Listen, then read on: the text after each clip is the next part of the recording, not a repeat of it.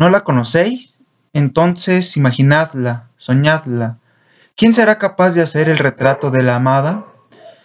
Yo solo podría hablaros vagamente de su lánguida figura, de su aureola triste, profunda y romántica.